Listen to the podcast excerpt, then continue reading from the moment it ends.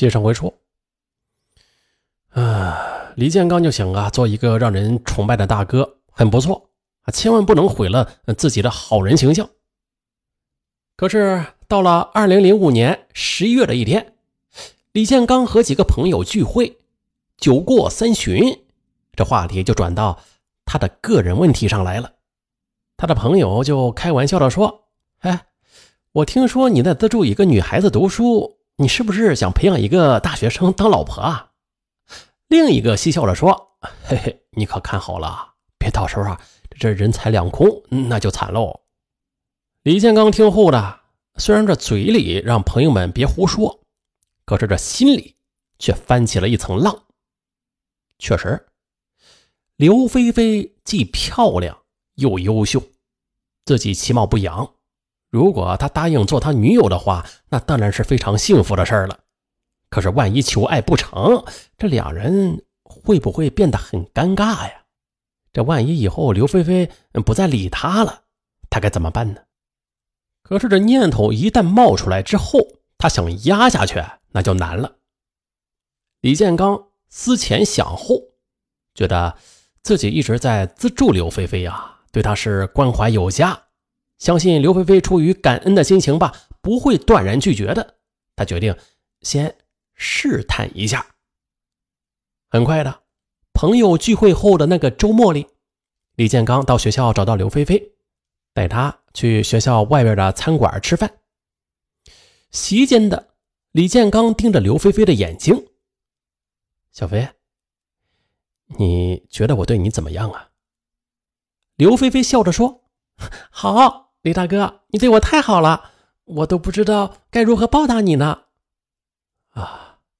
李建刚暗暗的松了一口气，紧接着用手又轻轻的拍了拍他的肩膀，半开玩笑半认真的说：“菲菲，如果你觉得我对你很好的话，干脆的就做我女朋友吧。”嗯，刘菲菲明显的愣了一下，她急忙说：“李大哥。”我还不到十六岁呢，李建刚笑了笑，没再说什么，却突然的伸手握住了刘菲菲的手。啊，刘菲菲的脸顿时就红了，却碍于情面啊，不好抗拒。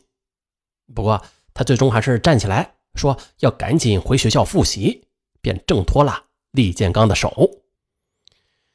哎呀，刘菲菲并没有直言拒绝。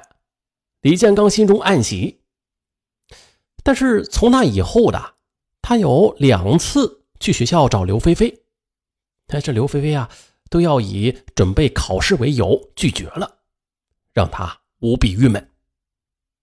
原来呢，自从李建刚提出交朋友的要求之后的，刘菲菲就感到了非常的无措，于是他跑回家，吞吞吐吐的把烦恼就讲给了父母。父母感到很惊讶，嘱咐他以后不要再单独跟李建刚外出了，也不要再接受他的资助了。可是这边的刘菲菲礼貌回避的态度让李建刚内心非常烦乱，他决定将生米给煮成熟饭，一旦这样，刘菲菲就不会离开他了。二零零五年十一月二十日，周日下午的。李建刚骑着摩托车来到学校，可是他想到刘菲菲可能不会出来见他，就让刘菲菲的同学带话，说在一家书店里看到了几本学习资料，对考试很有帮助，想带他去看一看。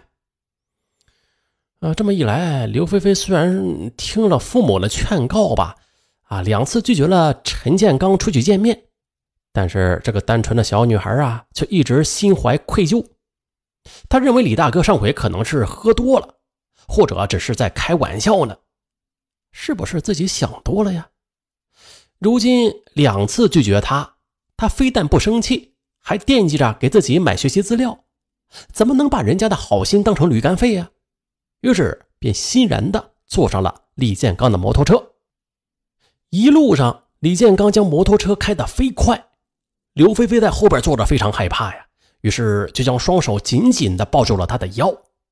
李建刚心中狂喜，他认为刘菲菲或许并没有完全排斥他。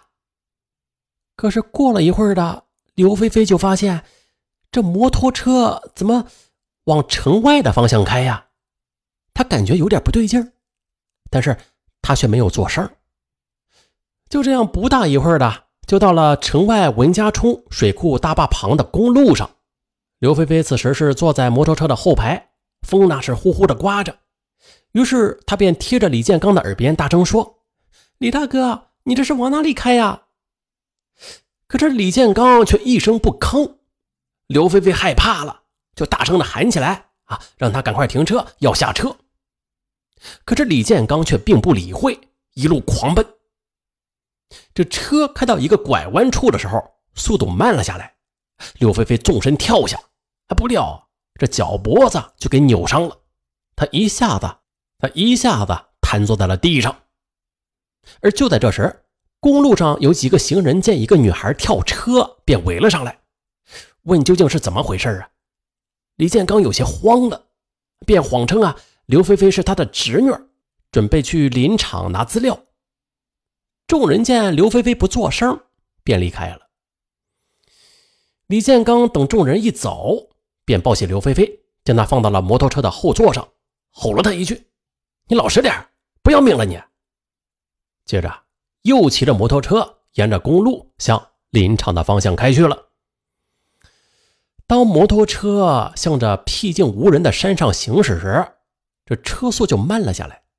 刘菲菲呢，也是越来的感到越不安，便问他：“这到底是去哪儿啊？”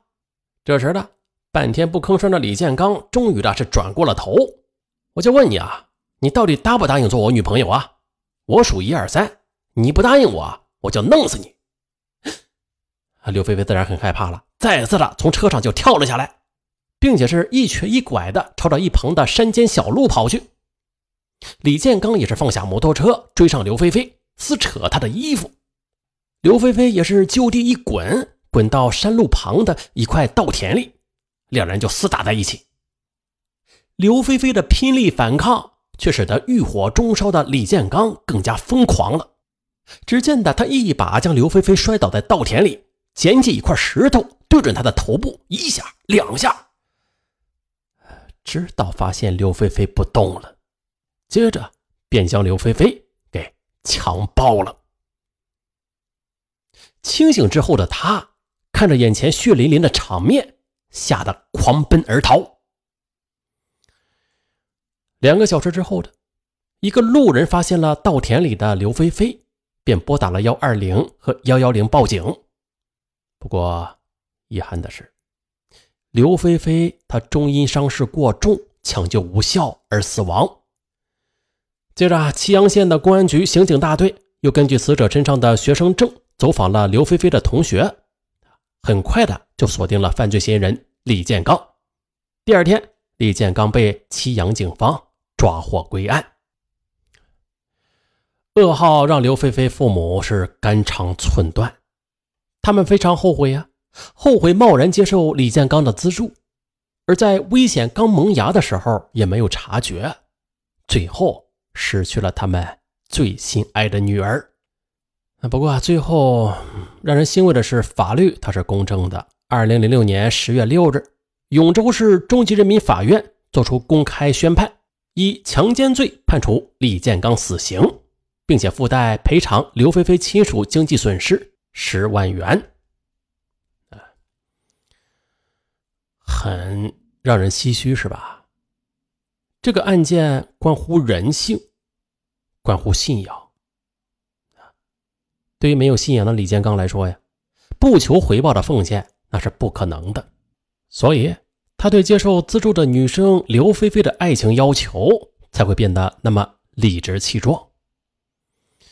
而对于刘菲菲来说吧，接受一个陌生人的资助是一回事啊，但是不断的与资助者吃饭，又接受礼物，这种做法就有可能让对方有所乞求了。这个度啊，没有把握好。好了，本案就到这儿吧。下期，哎，又是精品大案了，呃，又是一期长案，时长是超过一个小时的。好，咱们下期精品大案见。